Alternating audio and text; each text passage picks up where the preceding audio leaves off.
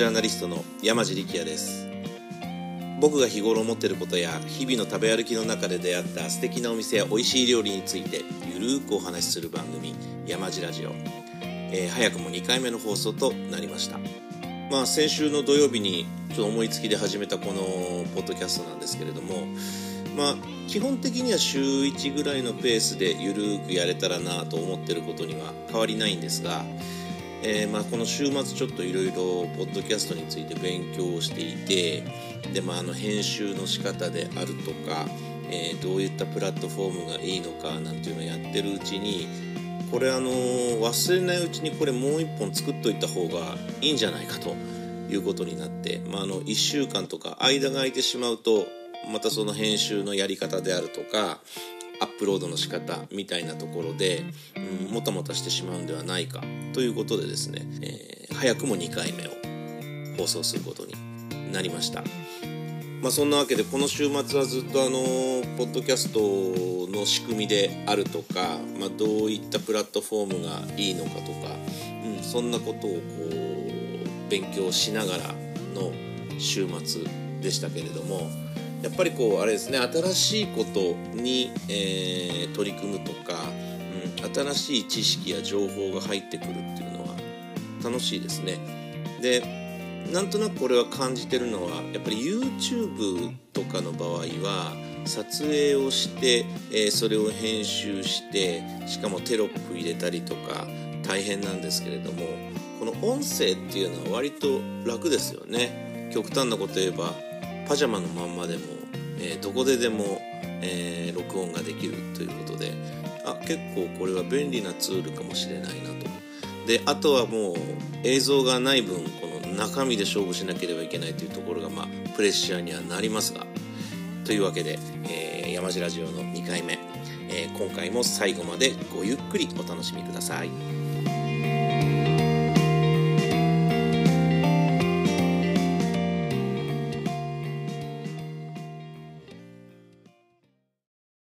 昨日曜日なんですけれども、えー、晩ご飯を食べに家の近くのサイゼリヤさんに行ったんですよね。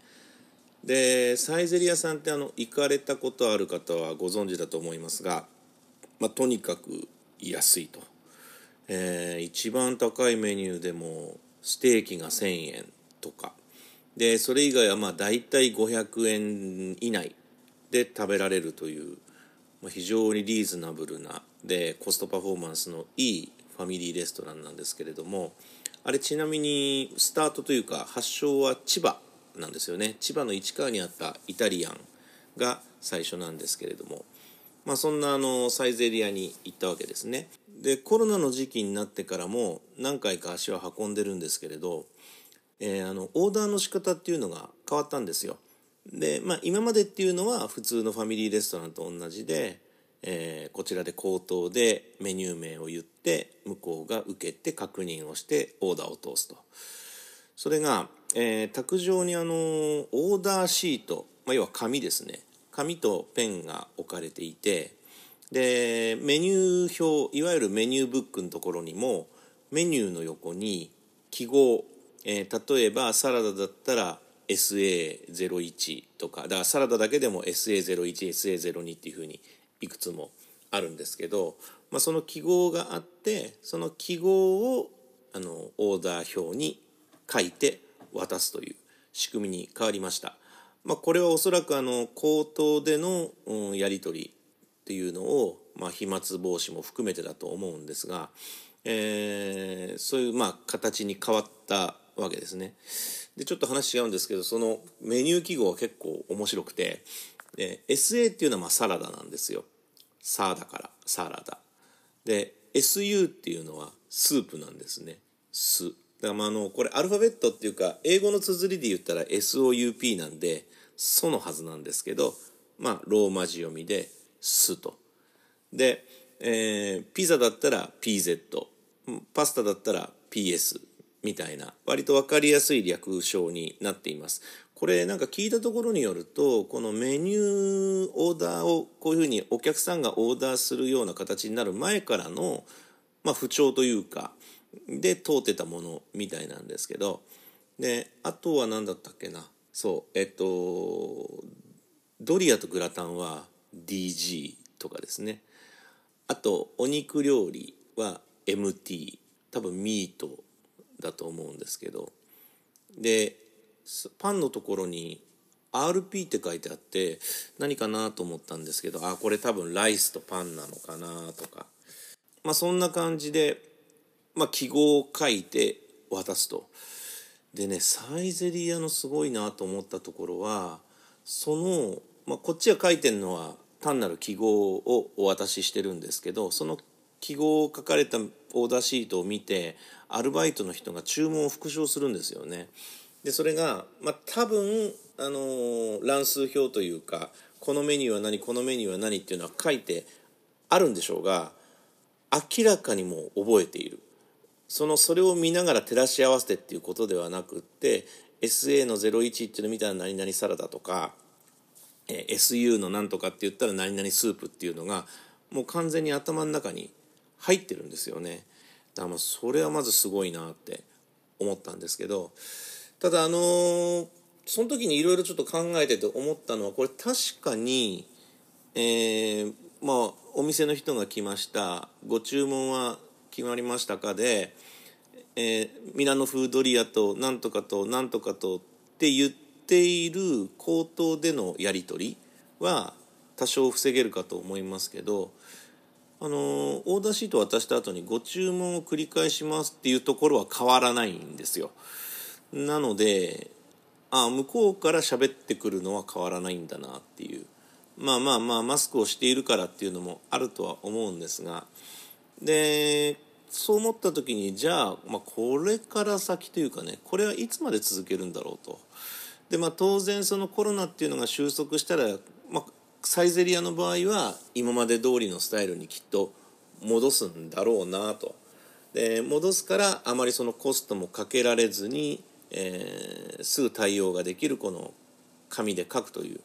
オーダーシート、まあ、あのラーメン好きの人で言えば一覧方式ですね。あの一覧ではほとんどそういった会話のやり取りっていうのはないので、えー、そういう形にしたのかなっ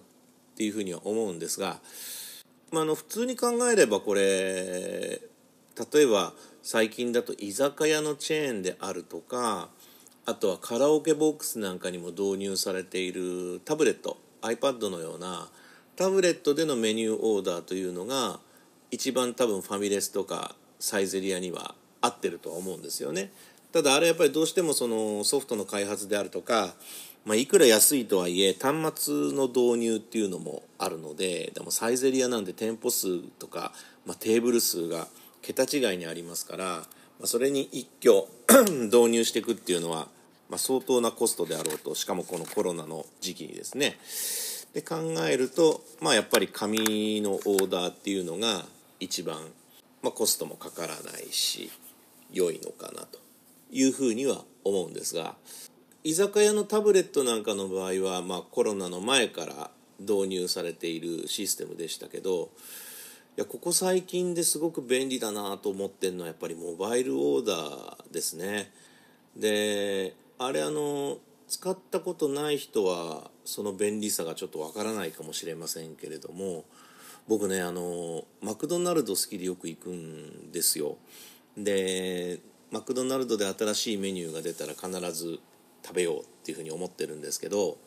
あのマクドナルドのモバイルオーダーが便利すぎてあれ使ったことある人いますかね？あの使ったことない人には僕も激しくおすすめしてんですよね。っていうのは、まあ、あの仕組みは何かっていうと、まあ、マクドナルドのアプリがあって、まあ、その中にそのモバイルオーダーのシステムが入ってるんですね。以前はあのモバイルオーダーだけのアプリがあったんですけど今はまあ普通のマクドナルドのアプリにうん統一されてるんですがそのマクドナルドのアプリの中からまあ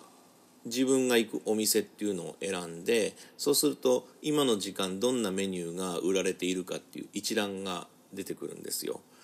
でそれを自分のスマートフォンでピッピッピッと選ぶと、まあ、例えばなんとかセット700円とかあるいはアップルパイがいくらとかで、まあ、全部合計で900いくらとかになるじゃないですか。でそれを決済するのは、えー、アプリの中で、えー、僕の場合は PayPay に紐付けてるんですけどあとは多分クレジットカードとかもできるのかないずれにせよその現金を使わずにスマートフォンの中で、えー、電子決済をするんですねで、まあ、もちろんそれも便利ではあるんですが一番便利なのはそのまさにモバイルオーダーというだけあってオーダーの通し方なんですよ。えー、それで、まあ、注文っていうふうにするとお、まあ、いきなりキッチンの方にそのオーダーが入るんですね。でそうすると、あの、もういきなり作り始めるわけですよ。でこれがどういう時に、えー、すごく便利かというと例えば僕なんかよくやるんですけれどもじゃあマクドナルドに買いに行きますと今までであれば、えー、レジに並ばないといけないんですよね。でレジに10人とか20人とか並んでることって、まあ、お昼時なんかよくあると思うんですけどそういう時にその行列に並ばずに、まあ、スマートフォンの中でオーダーをすると。そうするとオーダーが入った順にキッチンにはあの調理の指示がいきますからそうするとその一番後ろに本来だったら並ばなきゃいけないはずなのに、まあ、要は飛ばして最前列でオーダーをしたみたいな形になるんですね。だから商品の受け取りまでの時間がめちゃくちゃ早い。ここが一番の僕メリットだなと思ってて。であともう一つ、まあ、僕はほとんど店内で飲食することはないんですけど店内飲食の場合はもっと簡単で、えーまあ、今までだったら、まあ、分かんない。先に席取りに行ったりとかもあるかもしれませんけど席を取って並ぶとか逆に並んで商品をもらってから席を探すとかあると思うんですけど、えっと、モバイルオーダーでやる場合はいきなり席に行くんですよね。で席に行ったらそこの席に、えー、宅番番号が書いてあるんですよ。それで、まあ、あとはモバイルオーダーでオーダーをしてえー、店内飲食でその宅番だっていうのを入力するともうあとは勝手にお店の人がその宅番に向かって持ってきてくれるっていうもうこれ便利すぎませんか？もうこれ知っちゃったらもう普通のオーダーの仕方ができないまあもちろんそのスマートフォンを使えない、まあ、年配の方とかそういった方たちはいるとは思いますけれどもスマートフォンを通常持ってるにもかかわらず、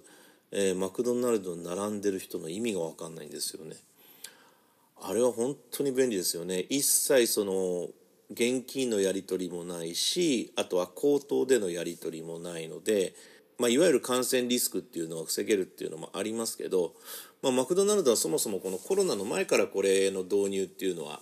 考えていたわけでだそれがちょっとやっぱりこのコロナによって加速化したのかなっていうふうには感じています。でまあこれをやるやっぱり一番のメリットっていうのはこのモバイルオーダー入れることによっていろんなところでこうメリットがあるんですよね。一つはその感染予防にもなる非接触でのやり取りになるっていうのがありますしあとはその現金を扱わなくて済む、えー、あるいはオーダーミスとか間違いもなくなる。であとはやっぱり一番大きいのは人件費の削減でしょうねどうしてもそのオーダーするのに1対1で向き合わないといけないでランチタイムなんかで大勢をさばくためにはそのレジのところだけででもキャッシャーのところだけでも34人とかは置かないといけないでその人たちに対しての人件費もかかると。まあ、ですからそのマクドナルドっていうのは多分最終的には全てこのモバイルオーダーの仕組みにしようと思ってるはずなんですよ。で実際海外なんかの場合だとその、まあ、モバイルオーダーを持ってないとか使えないとかあるいは現金で決済したいっていう人のために、えーまあ、今までだったらこうレジで人がいてっていう形だったのがそこに大きなまあタブレットというかうん、まあ、サイネージのようなものが置かれていてでそこでこう大きな画面をタッチしながら、まあ、モバイルオーダーと同じことをやると。でその場合はそこに機械があるので、えー、確か現金決済かなんかも可能になるのかな。まあ要は自動販売機ってことですよね。券売機か。自動券売機のような形にしていきたいんだと。いうふうに聞いたことがあります。でまあ、あと僕モバイルオーダーで言うとスタバもよく使いますね。スタバも全く仕組みは一緒です。結局その並ばなくていい。アプリの中で決済が完了決済とオーダーが完了する。であとはそう呼ばれる、まあ、オーダーが入った順に作りますからやっぱりその並んでる人よりも先にオーダーが通ると。これほんと便利。でどうやら他にはあのすき家だとかあとドミノピザなんかも、まあ、そういった仕組みモバイルオーダーを、えー、利用しているようです。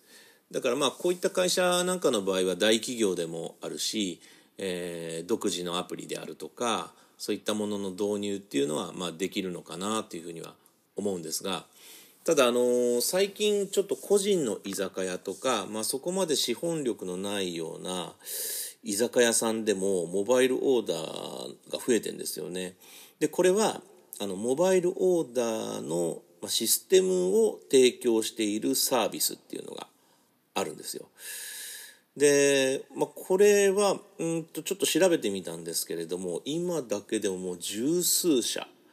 十数社がそういった仕組みっていうのを飲食店向けに、えー、提供してますね。これ僕もあのここ最近立て続けに居酒屋さんとか、えー、ちょっとあの大型の焼肉屋さんみたいなところで体験したんですけどこれも非常に便利です。まあ、もちろんその画面とかあ使い方で若干のその仕組みによって、えー、使いやすさ使いにくさはありますけれどおおむね便利ですね。でこれの仕組みは、まあ、もうほとんどの場合は、えーと、と QR コードを読み込むんですよね。で QR コードを読み込むとその専用のおまあ、ページに飛ぶだ例えば焼肉屋さんで言えばその焼肉屋さんの専用のページっていうのがあってで卓上にその QR コードがあってその QR コードを読むとそのお店のその卓上の会計っていう認識がされるんだと思うんですよ。これで、まあ、あとは普通のモバイルオーダーとか居酒屋のタブレットとかと同じでメニュー名を見て選んででで注文これあくまでもオーダーの仕組みなので僕が行った焼肉屋さんとか居酒屋さんの場合は会計まではそこで完結はしなかったんですけど、まあ、少なくともお店の人を呼んでとかって言った時間はロスできるなっていうこととあとやっぱりその口頭でのやり取りがなくなるので、まあ、無駄なそのリスクっていうものは避けられる。あれかなりメリットありますね、まあ、ちょっと調べた感じだと、まあ、内容とかにもよるんでしょうが1ヶ月ランニングコストというか導入費用が1万円とか1万5千円とかぐらいから始められるみたいなんですけどおそらくそのそのデータをどう扱うかとかどういった仕組みによってって言ってオプションがついてきてっていうふうにはなると思うんですけどでもあれのやっぱり一番のメリットっていうのはまあ、その Mac とかのモバイルオーダーと同様で、えー、お店側で端末を用意しなくていいと、えー、みんなが持ってるスマートフォンがオーダーの仕組みになるっていうのは、まあ、一番のメリットでしょうね。だからまあもちろんそのスマートフォン持ってない人はどうすんのっていう話はあると思うんですけど、まあ、そういう場合はその仕組みとしては今まで通りの注文もできるわけですからそれと併用すればいいんだろうなと。口頭で聞けばいいっていうだけのことだと思うんですけど、まあ、少なくともその今までよりは、え、かなり便利にオーダーができると。だこれ多分オプションの付け方だと思うんですけれども決済までその中でできるというようなことはきっとあると思うんですよね。ただそれがおそらく今までの既存の決済方法例えばクレジットカードであるとか QR であるとかまあ、あのレジシステムなんかも最近いろいろあるんでそことの親和性というかそことスムーズに連携できるかできないかってことによっておそらく導入してるとか導入しないとかっていうのはあると思うんですがいやでも本当にあの便利だなと思いました。まあ、あの難点はどうしてもやっぱりスマートフォンの場合は画面が小さいので居酒屋なんかは結局紙のメニューなんかちょっと用意しないとしんどいんですよね。だからあのタブレットだったら割とメニューの写真も見れたりしますけど、まあ、携帯の場合あとはそのモバイルオーダーのシステムの性格上どうしてもやっぱりそこまでメニューに特化してるというよりかはオーダーの仕組みに特化しているのでだからそこら辺はちょっと紙のメニューであるとかそういった他のものとも併用しなきゃいけないですけど、まあ、だとしてもこうお店の人を呼んで、えー、注文をしてそれのオーダーが通ってるとか通ってないとかっていうオーダーミスっていうのもなくなるでしょうしなんでこれはね今後もきっと増えてくんじゃないかな。それで、えー、サービスがどんどん増えてくれば絶対に価格は安くなっていくのでそうするとこれまあ、居酒屋なんかの場合はどうしてもサーブしなきゃいけないとかいろいろあると思うんですけど、まあ、むしろちょっと小さなお店とかだったら場合によってはあの料理人ワンオペでできるような決済まで導入してしまえばワンオペでできるような仕組みにもなってるんじゃないかなっていうふうには思いました。であの、まあこのこれコロナだからもちろんその導入したっていうところは非常に多いと思うんですけど、まあ、これはある意味、まあ、逆説的な言い方をすればそのコロナが来てよかったところなのかなっていうのは思いますね。まあ、実際のそのテレワークなんかもそうですしあとはあの Zoom とかの会議システムもそうですけどもうあの仕組み自体って全然新しくも何ともなくってそれこそスカイプとかの時代まで言ったらもう10年以上も前の話じゃないですか。でそういった前から、まあ、いわゆるテレビ電話のようなテレビ会議システムっていうのは普通にあったわけですけどでもほとんど導入されてなかったですよね。まあ、あの IT 系であるとか、まあ、一部のちょっとあの先進的なうん会社っていうのはもう結構早いうちから導入をしてましたけど一般的にそれがもう本当に急激に広まったっていうのはやっぱりこのコロナがあって移動をしないで会議するあるいは話をするにはどうしたらいいかというところから、えー、広がっていったんじゃないかなっていうのは非常に感じますね。でおそらくこのテレビ会議システムみたいなものっていうのはコロナが終わった後でもきっと残るんですよ。でっていうのはやっぱりその低コストで遠距離の人と割とこうリアルにコミュニケーションが取れるということを、まあ、もちろん前々からその仕組みはあったんだけれどもこのコロナによってそれが便利だということに、まあ、多くの人が気づいてしまったのでそういったサービスっていうのはきっと残るし続いていくと思うんですね。でまあ、逆にそのサイゼリヤの手書きのメニューでどうこうっていうのはおそらくもう分かんないですけど通常に戻った時にはあの仕組みはなくなると思うんですよ。であれはまあ便利ではないからですね。あのどちらかって言ったらお客さんからすれば手間なので口で言った方が早いまあ人によってはあの書いた方が早いっていう人もいると思いますが、まあ、接客を重んじるようなとこだったら当然あの仕組みはまたなくなると思うんですけどでもじゃあ例えばそのマックとかスタバのモバイルオーダーであるとかその居酒屋の QR コードの、えー、オーダーシステムっていうのはおそらく、うん、便利だと思った人が多い業態であれば残るし、まあ、あとお店の人とかお客さんも含めて、えー、不便だなっていうように感じるようなお店とかだったらやめちゃうと思うんですけどいやだからもちろんそのコロナなんていうのはなかった方がいいのはもう言うまでもないんですけど、まあ、これがあったことによって世の中の便利な仕組みっていったものがこう加速化されてったっていうのは非常に良いことだなと思ってます。飲食店の場合はその人と人との接客っていうのもねすごくこう大事にしている方が多いと思うので、まあ、そういうお店なんかの場合にはちょっと馴染まないかもしれませんけれどももうとにかく早く便利に人件費をかけずっていう意味においては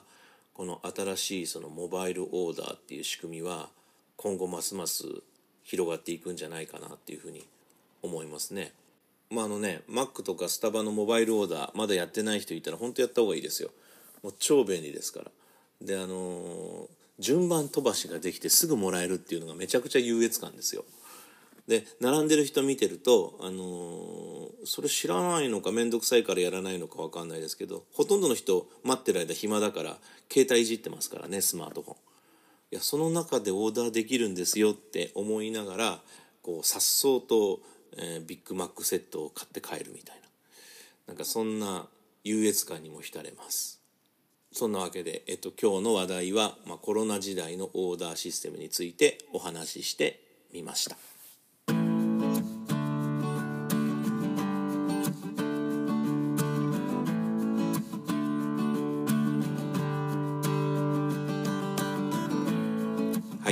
で山地ラジオ2回目いかがだったでしょうか、まあ、あのスマートフォンの登場普及によって世の中っていうのは大きく変わりましたよね、まあ、それはモバイルオーダーとかに限ったことではなくってこのポッドキャスト自体もそうで、まあ、昔だったらマイクを用意してミキサーにつないでバランス取ってみたいなことをやってたと思うんですがそれが全部スマートフォン iPhone 一つでできてしまうという非常に便利な時代になりました。でまあ僕の場合は音声は音声で撮って、えー、それをまあミキサーに放り込んでアプリに放り込んで編集すると音楽をくっつけるみたいな作業をしてるんですがそれをもう一つのアプリの中でうん一発でやってくれるようなアプリも多々存在します。なのでそう考えると本当にあの技術っていうかそこら辺がいらなくなっていくまあある意味恐ろしい時代だなとも思いますしこ